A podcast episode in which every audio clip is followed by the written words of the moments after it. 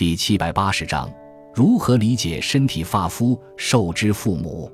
身体发肤受之父母，语出《孝经》：“身体发肤受之父母，不敢毁伤，孝之始也。